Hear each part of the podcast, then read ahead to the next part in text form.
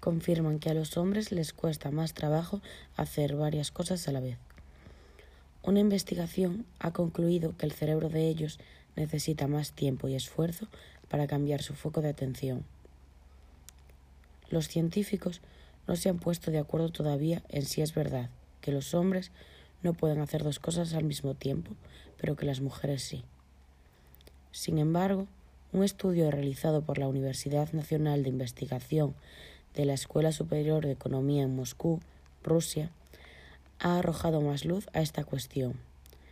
Ha concluido que el cerebro de los hombres necesita más tiempo y esfuerzo para cambiar de tarea que el de las mujeres.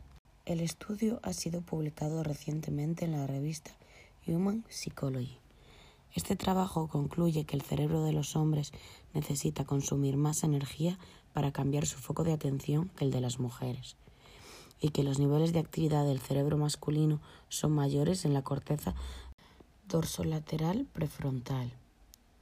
El estudio demuestra que las mujeres son capaces de hacer sus tareas más eficientemente que los hombres, sin activar algunos recursos adicionales del cerebro. Ha dicho una de las autoras del estudio, para pasar de una tarea a otra, los hombres necesitan involucrar canales cerebrales adicionales. Esta investigación ha sido realizada después de varios experimentos con 140 voluntarios, 69 hombres y 71 mujeres, de entre 20 y 65 años.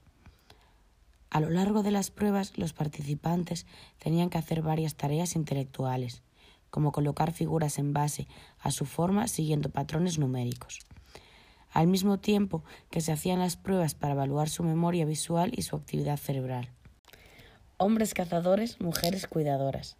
Según Kuptsova, la ciencia no puede explicar aún por qué se producen estas diferencias. Una teoría popular sostenida por el psicólogo Jer Levy dice que los hombres tienen mejores habilidades espaciales y las mujeres mejores capacidades verbales a causa del reparto de tareas hecho en tiempos antiguos. Ellos pasaban su tiempo cazando, lo que requiere buena visión espacial, mientras que ellas cuidaban del hogar y de los niños, lo que requería buenas capacidades de comunicación. Podríamos usar esa misma lógica y concluir que cuidar del hogar y los niños requirió que las mujeres fueran más hábiles trabajando muchas tareas a la vez, pero en realidad no hay pruebas sólidas a favor de esta hipótesis.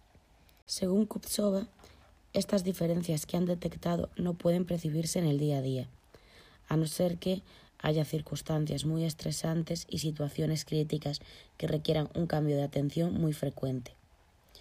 Que algunos hombres no puedan hacer más de dos cosas a la vez no es algo que esté mal, simplemente es parte de su naturaleza. Algunos pueden realizar más tareas que otros, pero lo que definitivamente es cierto es que las mujeres tienen una habilidad especial para esto. Algunos hombres no pueden hacer dos cosas a la vez, pero son más analíticos que las mujeres. Ellos tienen otras habilidades que los hacen tomar mejores decisiones. También hemos de tener en cuenta las decisiones binarias. La actividad en el lóbulo derecho estaba relacionada con la tarea principal, acción A, y la actividad en el izquierdo con la tarea secundaria, acción B. El cerebro era capaz de controlar las acciones simultáneas y cambiar entre una y otra entre los dos hemisferios al realizar dos tareas, pero se bloqueaba cuando una tercera acción entraba en juego.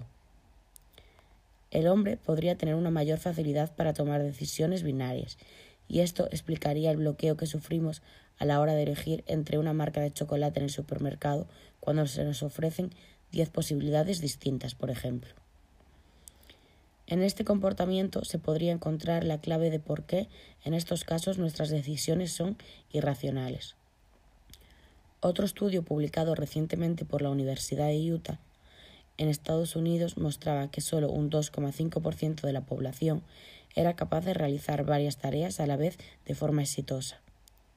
Esto significa que solo una de cada 40 personas pueden ser consideradas como superpersonas, capaces de conducir y hablar por teléfono y hacer bien ambas cosas a la vez, sin que uno de los resultados se resienta por realizar más de un trabajo al mismo tiempo por lo que podemos desmentir este mito y decir que se trata más que del género de cada persona, del tipo de persona que seamos, ya que uno de cada cuarenta es realmente capaz de hacer una verdadera multitarea.